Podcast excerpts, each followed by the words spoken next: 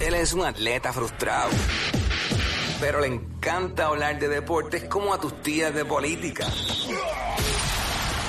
El Quickie Deportivo. El Quickie Deportivo en WhatsApp. Vamos allá, vamos rápido por acá con parte de lo que está pasando en los deportes.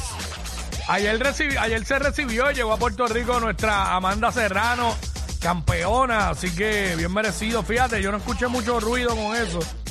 Y yo pensaba que iba a haber caravanas y todo eso. Pero sí, está en PR ya. Así que esa es la que hay. Eh, Edgar Berlanga firmó con Matchroom Boxing como parte del acuerdo que se le prometió un combate ante Saúl Canelo Álvarez. Así que esa es la que hay con eso. Y juego del NBA anoche.